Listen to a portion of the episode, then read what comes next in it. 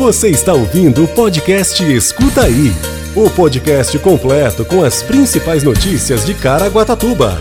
Saiba tudo o que está acontecendo na nossa cidade. Prefeitura de Caraguatatuba define horário para acesso de veículos no Morro Santo Antônio e Complexo Turístico do Camaroeiro.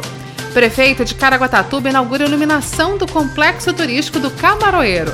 Rematrículas para atividades esportivas do Centro Esportivo continuam em Caraguatatuba. Com aumento de 53% nos atendimentos de síndrome gripal e temporada, Caraguatatuba inicia Projeto Verão.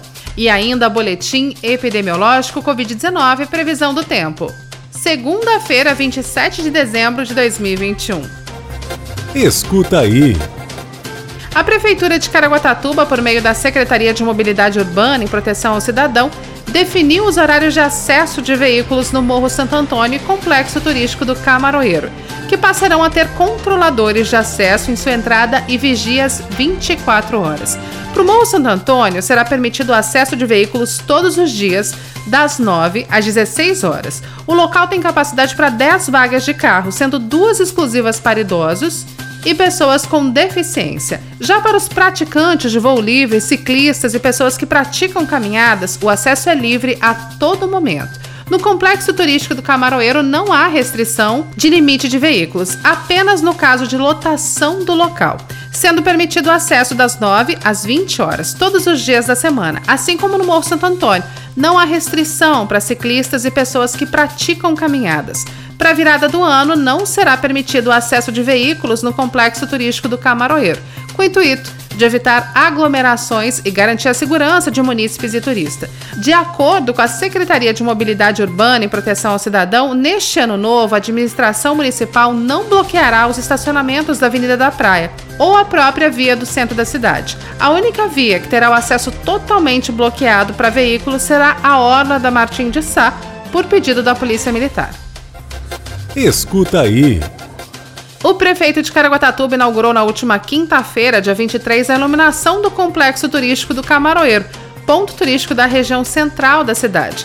A obra foi dividida em duas etapas, sendo entregue primeiro a iluminação do platô do local e, em seguida, nas próximas semanas, será a vez do acesso ao mirante receber a iluminação.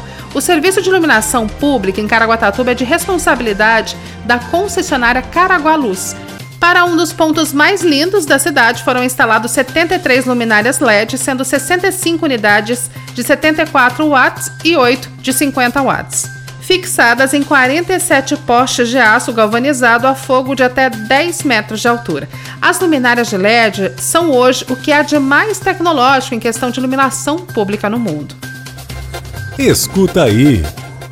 A Prefeitura de Caraguatatuba, através da Secretaria de Esportes e Recreação, prepara a retomada do esporte no município com a abertura das matrículas para a prática modalidades do Centro Esportivo Municipal Ubaldo Gonçalves, o CEMUG. Até o dia 7 de janeiro de 2022, os atletas que já praticavam alguma das modalidades poderão realizar a sua rematrícula das 9 às 16 horas no próprio centro esportivo. Já a partir do dia 10 de janeiro de 2022, estarão disponíveis as matrículas para aqueles que não praticam os esportes. As modalidades para o retorno são atletismo, basquete, biribol, boxe, condicionamento físico, esportes ACD, handball, hidroginástica, rapkido, judô, karatê, muay thai, kung fu, natação, tênis, tênis de mesa, vôlei, vôlei adaptado, taekwondo e futsal. Para a realização tanto da rematrícula quanto da matrícula, é necessária a entrega das cópias do RG, CPF e do comprovante de endereço, além do atestado médico original. Lembrando que os menores de 18 anos deverão estar acompanhados pelos responsáveis e munidos dos documentos citados. Escuta aí.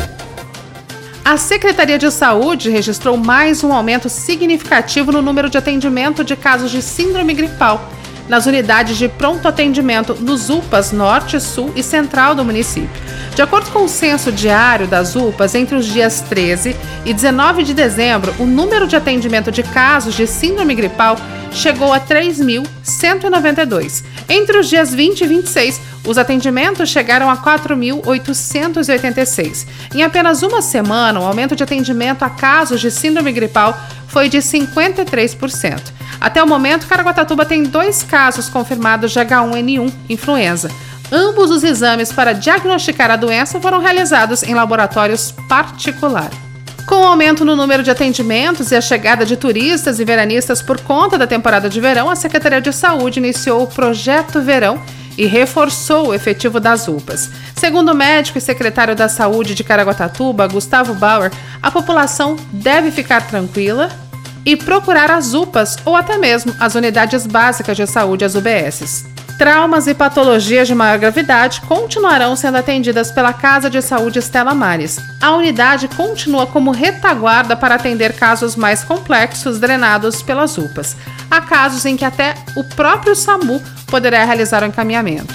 Você ouve agora Boletim Epidemiológico Covid-19. Hoje, a cidade conta com 20.895 casos confirmados de Covid-19, 454 óbitos. Os hospitais contam com 15% de ocupação da UTI e a enfermaria 10%. Quer saber tudo sobre a previsão do tempo? Fique com a gente e escuta aí! Segundo o CPTEC Imp, a previsão do tempo para esta terça-feira máxima será de 33 graus e a mínima 22 graus, com apenas 5% de possibilidade de chuva. Esse foi o Escuta aí de hoje. Uma excelente semana. Você ouviu o podcast Escuta aí. Se aconteceu é fato. Se é mentira é fake.